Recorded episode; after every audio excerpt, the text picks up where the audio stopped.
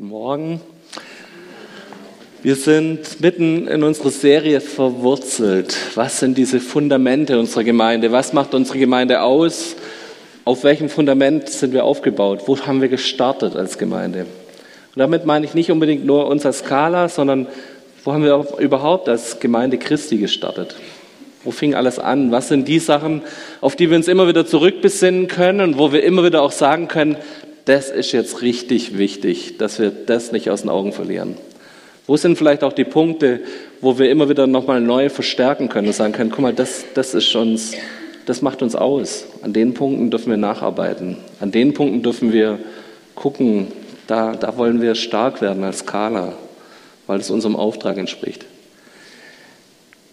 Wir haben uns die Urgemeinde, die Gemeinde, die sich gebildet hat, nachdem der Heilige Geist an Pfingsten ähm, auf die Leute in Jerusalem gefallen ist, die haben wir uns angeguckt und wollen die uns als Vorbild nehmen.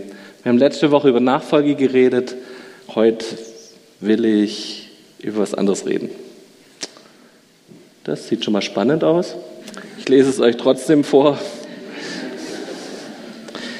Ähm, als nun die seine Botschaft bereitwillig aufnahmen, alle diese wurden getauft.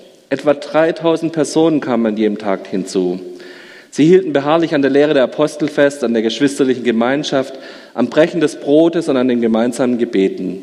Jeden Einzelnen ergriff eine tiefe Ehrfurcht vor Gott und durch die Apostel geschahen viele Wunder und außergewöhnliche Zeichen. Alle gläubig gewordenen aber bildeten eine Gemeinschaft und hatten alles gemeinsam. Wer ein Grundstück oder einen anderen Besitz hatte, verkaufte es, verteilte es und den Erlös an die Bedürftigen. Tag für Tag waren sie einmütig im Tempel zusammen und trafen sich in ihren Häusern zum Brechen des Brotes und zum gemeinsamen Mahlzeiten. Alles geschah mit jubelnder Freude und redlichem Herzen. Sie lobten Gott und waren im ganzen Volk angesehen. Täglich fügte der Herr hinzu solche, die gerettet wurden, ihre Gemeinschaft. Das Fiese ist, den ganzen Text hätten wir uns heute sparen können, weil das, worüber ich predigen will, steht im ersten Satz. Alle nun, die seine Botschaft bereitwillig annahmen, wurden getauft. Und da reicht es heute schon für heute. Ich möchte heute über Taufe reden. Und ich will über Taufe reden zu Leuten, die zu 90 Prozent hier schon getauft sind. Aber warum reden wir trotzdem nochmal über Taufe? Und da gibt es für mich mehrere Gründe. Für mich gibt es den einen Grund, dass wir immer wieder feststellen, dass wenn es um Mitgliedschaft geht hier in der Skala, dass für viele doch ein Problem ist, sich über das Thema Erwachsenentaufe nochmal mit dem Thema auseinanderzusetzen. Immer wieder gibt es Leute, die daran hängen bleiben, die Zweifel haben, die Fragen haben. Ist das der richtige Weg für mich? Muss ich mich jetzt nochmal taufen lassen? Viele von uns sind in den Großkirchen als Kinder getauft worden, haben eine Konfirmation. Passt das jetzt so? Wir haben viele Zweifel und haben viele Fragen dazu. Dann eine zweite ganz persönliche Sache, die mich immer ein bisschen annervt und was ich immer ein bisschen schade finde oder was, was mich motiviert, darüber zu predigen, ist, ich höre bei Taufen ganz oft das Wort, ja, das war jetzt so ein Gehorsamsschritt. Herr Gott will das halt in seinem Wort und deshalb mache ich es jetzt halt. Und ich denke mir immer, ja, Gehorsamschritte stimmt, wir werden an eine der Punkte nachher noch kommen mit Taufe, dass es wirklich ein Schritt von Gehorsam ist, auch das zu machen. Aber wenn es nur ein Gehorsamschritt ist, dann habe ich diese Schönheit von Taufe noch nicht verstanden. Und deshalb will ich drüber predigen.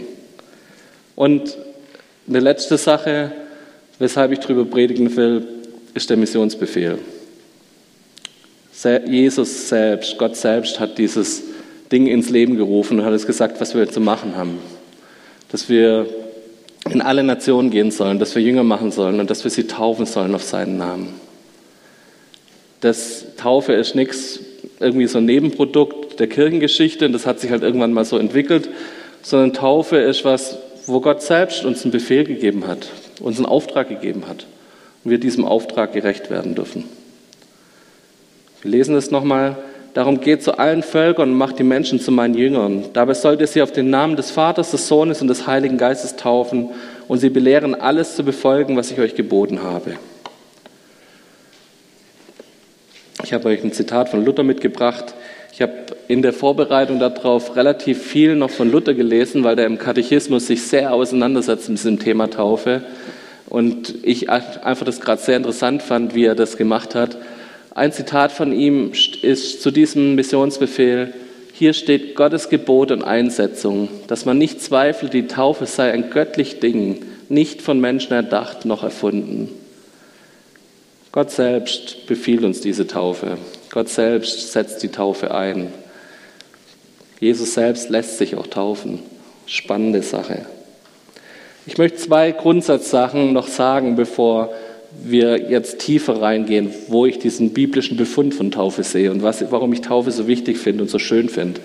Das eine ist, ich selbst bin evangelisch aufgewachsen. Meine Mutter ist in der evangelischen Kirche in Schmieden gewesen. Ich bin dort in der Jungscharbeit groß geworden. Ich bin als Kind mit acht Wochen getauft worden und habe eine sehr bewusste Konfirmation auch vollzogen.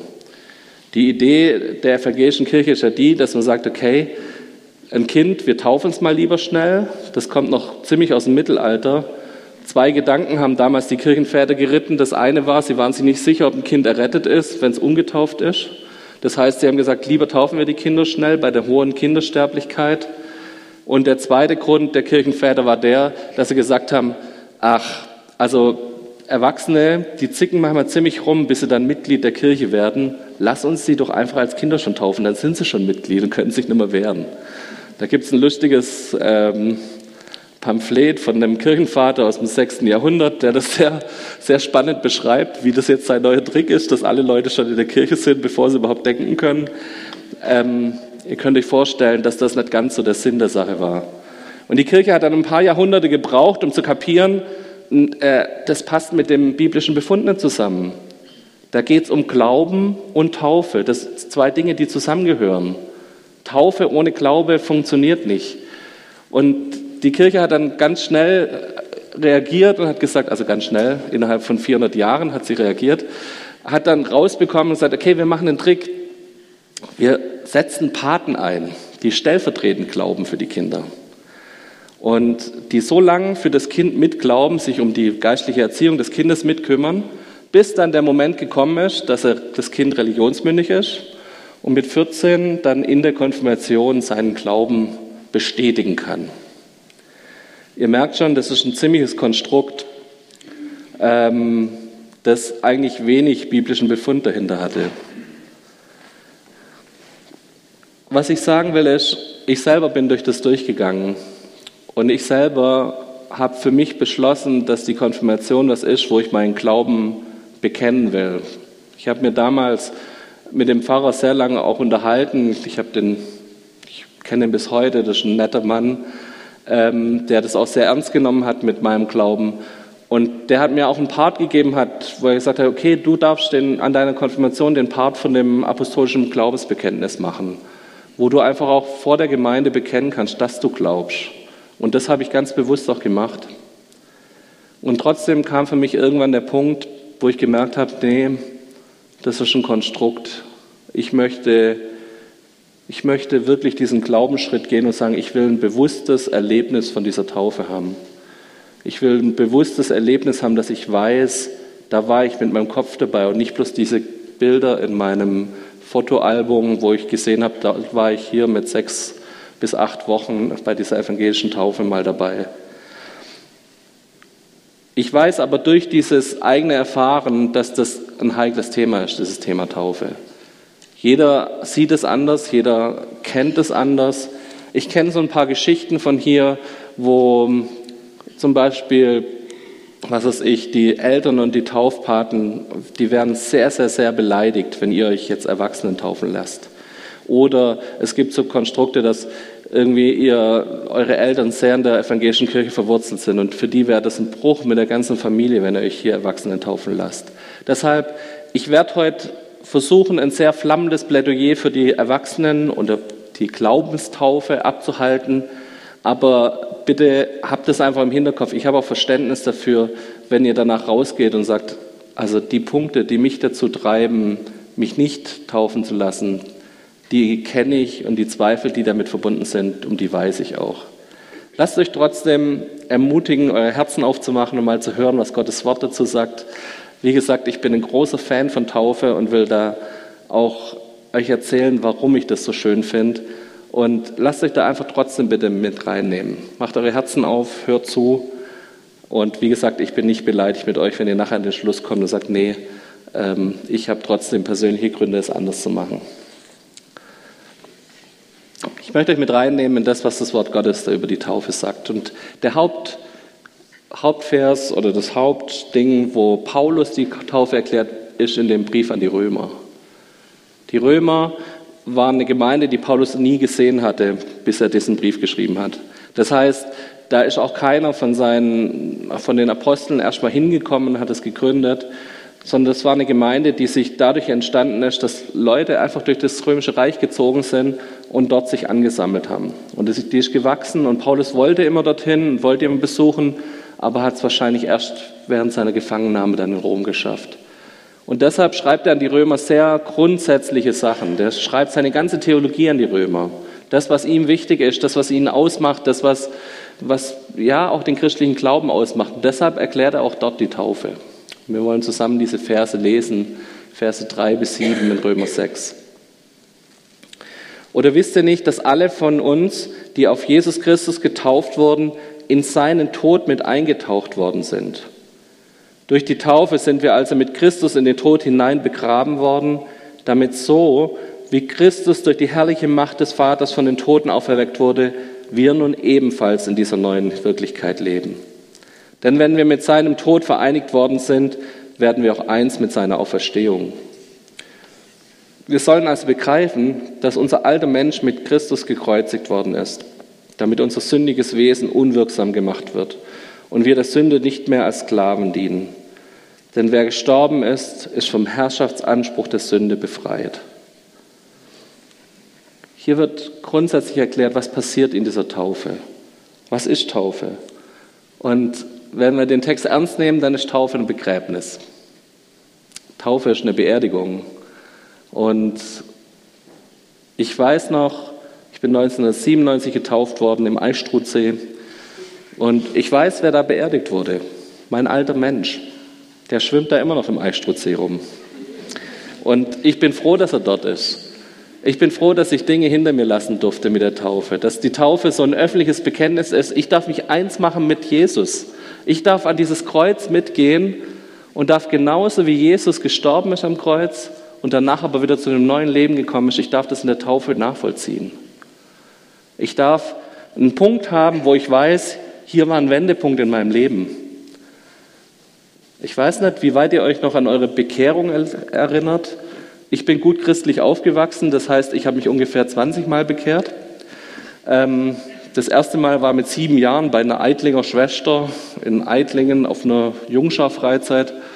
Und die nächsten zehn Mal waren wahrscheinlich bei irgendwelchen Ratslagerfeuern bei den Rangern, so von zwölf bis 18 im Schnitt, wahrscheinlich ein bis zweimal im Jahr. Ähm, aber ich kann mich an dieses Tauferlebnis viel deutlicher erinnern, weil hier eine Erinnerung war. Hier hat Gott was ins Leben gerufen, was eine ganzheitliche, ein ganzheitliches Erlebnis war. Er hat Ganzheitlichkeit schon benutzt, bevor der Begriff so modern wurde und hat uns ein Erlebnis geschenkt, wo wir wirklich mit allen Sinnen erleben dürfen.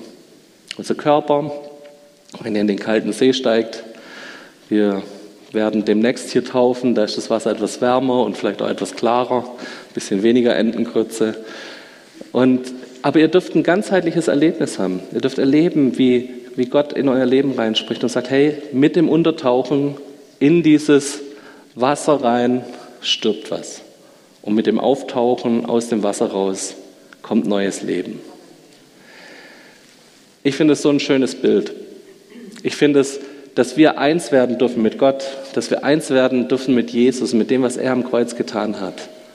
Das hat eine Schönheit. Das hat was, wo, wo wir was ganz Besonderes miterleben dürfen. Hier ist Freiheit für mich. Ein zweiter Punkt von Taufe ist in Titus 3, Vers 4 bis 5.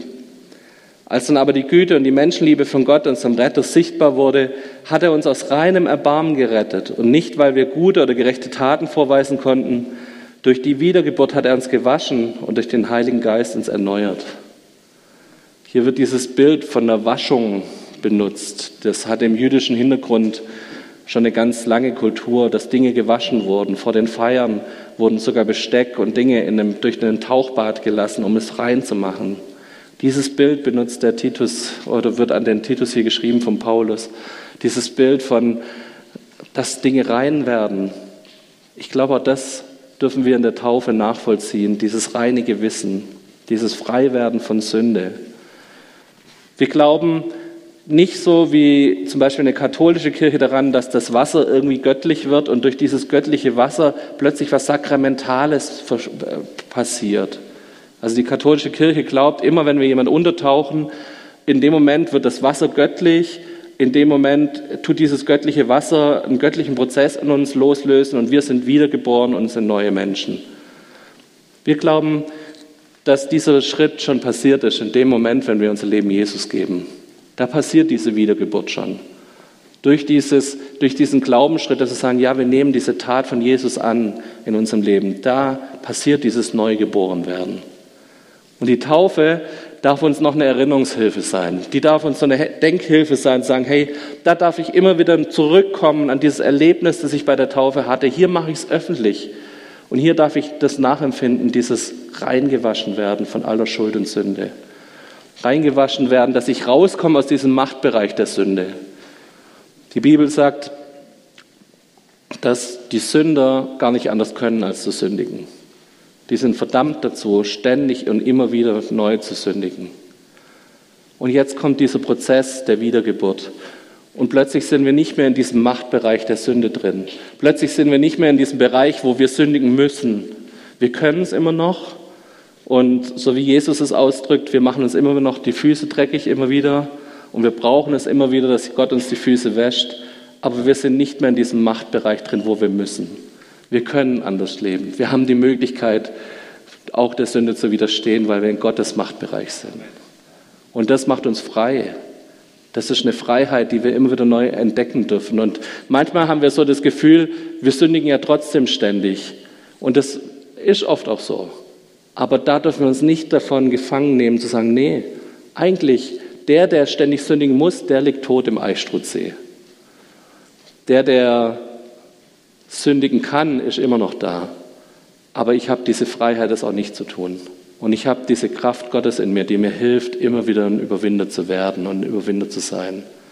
Und ich wünsche euch, dass ihr das mehr und mehr erlebt. Und wie schön ist es, wenn wir so eine Taufe haben als Erinnerung daran. Diese Taufe, die uns immer wieder sagt, nee, der alte Mensch ist tot, ich muss es nicht mehr. So ein toter Mensch, der kann nicht mehr sündigen. Und das ist gut so. Ich möchte zwei weitere Sachen bringen. Dieses reine Gewissen, die Taufe dient ja nicht zur körperlichen Reinigung, sie ist vielmehr Ausdruck einer Bitte an Gott um ein gutes Gewissen. Diese Rettung verdanken wir der Auferstehung von Jesus Christus. Das habe ich vorher schon angesprochen, durch diese Reinwaschung ein reines Gewissen zu haben, ein gutes Gewissen zu haben. Das ist eine schöne Zusage an uns, wo wir uns immer wieder darauf stürzen können. Wir sind Weltmeister darin, uns zu verdammen. Wir sind Weltmeister darin, zu sagen, wie schlecht wir sind und was wir alles nicht können und wo wir wieder versagt haben umso besser ist es und umso mehr brauchen wir das, dass wir immer wieder so diesen Ausblick zu unserer Taufe haben, zu sagen, guck mal, nee, da sind wir reingewaschen worden, da haben wir ein reines Gewissen bekommen. Eine weitere Sache ist, die Taufe ist ein öffentliches Bekenntnis. Und jetzt kommt diese Geschichte mit dem Gehorsamschritt. Ich glaube, dass eine Taufe einfach was ist, was nicht im kleinen Kämmerchen passiert und auch nicht passieren sollte, sondern vor einer ganzen Gemeinde. Eine Taufe ist ein Bekenntnis, wo ich öffentlich mache, ja, ich stehe zu dem, was ich glaube. Das, was ich vielleicht in einem kurzen Gebet zu Gott gesagt habe, nämlich ich übergebe dir mein Leben und du sollst der Herr meines Lebens sein. Das ist oft was, was du allein für dich gebetet hast oder vielleicht noch mit einer zweiten Person. Vielleicht hast du es in einem Gottesdienst gemacht und bist so tapfer gewesen und bist dabei aufgestanden, dass es noch ein paar Leute gesehen haben. Aber glaub mir, daran erinnern sich wenige Leute. Eine Taufe ist ein öffentliches Bekenntnis und ich finde es immer schön, wenn man zu einer Taufe auch wirklich Leute einlädt. Wenn man sagt, hey, ich lasse mich als Erwachsener taufen, weil ich zu Jesus stehen will. Weil ich mich öffentlich bekennen will, Jesus ist der Herr meines Lebens. Und ich lade meine Familie ein, ich lade meine Freunde ein, am besten noch die Arbeitskollegen, das alles sehen. Ich bin, ich bin ein Teil von Jesus, ich gehöre zu Gott. Dieses öffentliche Bekennen hat eine ganz große Wertschätzung bei Gott. Ich weiß nicht, ob was für Verse euch da durch den Hinterkopf gehen, aber so dem ähm, gewieften Bibelleser gehen so Sachen durch den Kopf. Ja, wenn ich vor den Menschen bekenne, den wird auch Gott bekennen. Ja? Also das sind Dinge in unserem Kopf drin, wo Gott sagt, hey, das ist ein Gehorsamschritt, dass ich das öffentlich mache, dieses Zeichen. Ich will mich taufen lassen, ich gehöre zu Gott. Aber ich glaube, da ist auch ein Riesensegen drauf. Ich glaube, dass Gott immer wieder es segnet, wenn wir uns zu ihm stellen. Wenn wir nicht so Undercover-Christen sind, die unter der Bodendecke vor sich hinschweben, sondern wenn wir Leute sind, die sagen, ja, ich gehöre zu Gott und ich bekenne mich dazu. Ich glaube, dass das dieser Gehorsamschritt ist, von dem viele Leute reden in, in ihrer Taufe. Auch wenn ich das Wort nicht mag, weil ich es viel, viel mehr finde als bloß ein Gehorsamschritt gegenüber Gott. Und ein letzter Punkt, Taufe heißt auch Zugehörigkeit zur Gemeinde. Wir lesen in 1. Korinther 12, 13, der ganz, da geht es ganz viele Verse über den Leib und dass die Gemeinde ein Leib ist. Und ich will bloß einen Vers rauspicken. Denn wir sind durch einen Geist alle zu einem Leib getauft und sind alle mit einem Geist gedrängt. Hier wird die, wird die Taufe als ein Schritt rein in Gemeinde, hineingetauft in die Gemeinde. Diese Mitgliedschaft, dass die mit Taufe verknüpft ist, hat einen Sinn. Das sehen wir schon in der Urgemeinde, das sehen wir an ganz vielen Stellen vom Neuen Testament, dass Taufe der, auch der Eintritt in eine Gemeinschaft war. Taufe war auch das Hineingenommen werden in Gemeinschaft hinein, in Gemeinde und auch in den Gemeindekontext hinein. Und ich finde auch das was Schönes. Sagen, guck mal, wir sind ein Leib von Leuten, die erlöst sind in Jesus und die das öffentlich gemacht haben, die das bekannt haben, die reingewaschen wurden. Und in dem das ist auch eines der prägenden, prägenden Punkte für uns als Gemeinschaft. Wir sind dieser Leib der Leute, die das erlebt haben, wie wir durch den Geist in der Taufe in den Leib hineingekommen sind. Ich möchte noch mal ein letztes Mal Luther zitieren, was er über die Taufe sagt. Also sieht man, wie ein hochtreffliches Ding es ist um die Taufe so uns dem Teufel aus dem Halse reißt, Gott zu eigen macht, die Sünden dämpft und wegnimmt, danach täglich den neuen Menschen stärkt und immer geht und bleibt, bis wir aus diesem Elend zur ewigen Herrlichkeit kommen. Darum soll ein jeglicher die Taufe halten als ein tägliches Kleid, darin er immer da gehen soll, dass er sich alle Zeit in dem Glauben und seinen Früchten finden lasse, dass er den alten Menschen dämpfe und im Neuen erwachse. Luther hat an einer anderen Stelle gesagt, dass er jeden Morgen neu in seine Taufe hineinschlüpft. Und das ist auch das, was er hier sagt mit seinem, seinem täglich Kleid. Ich glaube, das ist der Sinn von Taufe. Dass wir uns täglich daran erinnern können, nee, wir sind gerecht. Nee, wir sind nicht mehr die Verdammten. Wir sind nicht mehr diejenigen, die täglich sündigen müssen, sondern wir sind befreit. Luther ich weiß nicht, wer ein bisschen seine Lebensgeschichte kann, der hatte so mit Selbstzweifeln zu kämpfen. Der hatte so mit Verdammnis zu kämpfen. Der ging bis dahin, dass er sich so mit einer Peitsche täglich mehrmals geschlagen hat, weil er es sich so schlimm empfunden hat und das so unwürdig empfunden hat und so von Gott verdammt empfunden hat. Und der Luther, der gleiche Mensch, hat irgendwann die Gnade entdeckt und hat in dieser Gnade entdeckt, was es heißt, dass diese Taufe eine ganz große Kraft ist. Dass es ist, was ich täglich anziehen muss. Und mit diesem Anzug der, der Taufe kann ich bestehen gegen sämtliche Anzweifelungen, gegen sämtliche Anfeindungen, weil ich weiß, ich bin gerecht. Ich bin gerecht gemacht worden. Ich bin reingewaschen worden. Ich bin auf Gottes Seite.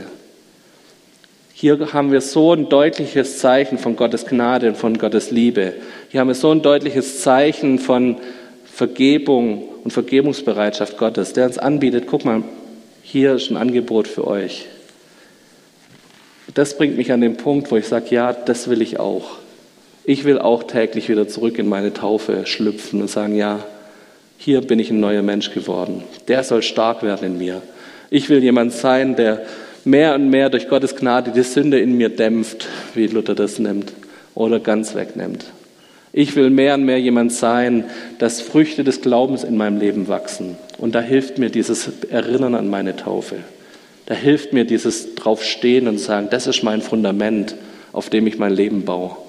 Eine Taufe, wo ich Gnade erlebt habe, wo ich Reinwaschung erlebt habe, wo ich erlebt habe, dass er bei mir ist und er mein Leben mit mir gestaltet. Ich hoffe, ihr habt ein bisschen verstanden, warum ich Taufe für so etwas Schönes halte. Ich hoffe, es kam ein bisschen rüber, was mich dazu motiviert hat, mich taufen zu lassen. Was mich dazu motiviert hat, zu sagen, dieses Konstrukt von stellvertretendem Glauben und dann bestätigst irgendwann mit der Konfirmation, dass das für mich irgendwann so ein Punkt war, wo ich gesagt habe, nee, das, das ist nicht alles für mich. Ich möchte es nochmal richtig erleben. Ich möchte was haben, woran ich mich täglich erinnern kann. Ich möchte dieses ganzheitliche Erinnern in der Taufe haben. Lasst die Gedanken einfach mal sickern. Ich möchte euch aber trotzdem von vornherein auch das Angebot machen. Wir haben darüber geredet als Älteste, dass wir so eine Predigt einfach nicht dran vorbeilaufen lassen wollen, sondern wir wollen euch das Angebot machen, dass ihr euch taufen lassen könnt hier in der Gemeinde. Wir haben immer schon traditionell im Juni, Juli eine Taufe im Eichstrutzsee, aber wir haben gedacht, es ist vielleicht gut, wenn ihr am Ende dieser Predigtreihe, wo wir über die Fundamente unserer Gemeinde reden, wo wir darüber reden, was macht uns aus oder wo wollen wir verstärkt unseren Blick drauf legen, wenn wir am Ende dieser Predigtreihe auch eine Taufe machen. Und wenn ihr noch nicht getauft seid, dann ist das eine herzliche Einladung an euch. Wir wollen an dem 3. März taufen. Ihr habt noch einen Monat Zeit, die Einladungskarten an eure Kollegen und eure Familie zu schreiben. Ähm, ihr habt noch eine Weile Zeit, euch darüber Gedanken zu machen, ob das was ist für euch. Ich will an dem Mittwoch, den 20. Februar, hier noch so ein Taufinfo machen. Das ist Bedingung bei uns, dass wir nochmal zusammen durchgehen, wir von euch hören, so was war euer Schritt, wie habt ihr euch bekehrt, wie kam es dazu, zu diesem, dass ihr jetzt ein öffentliches Bekenntnis machen wollt. Und wir nochmal erklären, wie taufen wir, warum taufen wir, was sind unsere Grundlagen dafür. Ein Teil davon habt ihr jetzt schon gehört, aber da werdet ihr noch ein paar Bibelstellen mehr zu hören kriegen. Ich möchte euch einladen, dass wenn ihr noch nicht getauft seid, dass ihr euch darüber Gedanken macht, ob das nicht für euch dran ist. Dass wir da drüben den Deckel heben, Wasser reinlassen und taufen. Einfach weil Gott es uns aufgegeben hat, weil es sein Auftrag ist, weil er uns so etwas Schönes anbietet. Ich wünsche mir, dass wir nächstes Mal wenn wir taufen, dass wir mehr davon hören, wie Leute sich darüber freuen, dass sie getauft werden dürfen. Ich wünsche mir, dass wir weniger von Gehorsamschritten hören, sondern mehr davon, dass wir dankbar sind, so ein Angebot annehmen zu können. Ich weiß nicht, ich habe ja vorher angefangen, dass ich weiß, dass 90 Prozent der Leute hier wahrscheinlich getauft sind, die hier drin sitzen. Was ist die Predigt für uns? Ich glaube, dass es für uns dieses täglich Anziehen ist. Dieses täglich, wie Luther sagt, wieder neu die Gnade annehmen, Vergebung wieder annehmen dürfen. Diese Erinnerung bei allem, wo wir uns als sündige Menschen erleben manchmal und als Menschen, die Versagen erleben, nee, wir sind es nicht mehr. Wir sind reingewaschen. Wir haben diese Freiheit in Jesus. Und wir haben ein Erlebnis der Taufe, das uns daran erinnert, dass wir Erlöste sind. Ich möchte noch kurz mit uns beten. Ich möchte euch bitten, dass ihr dazu aufsteht.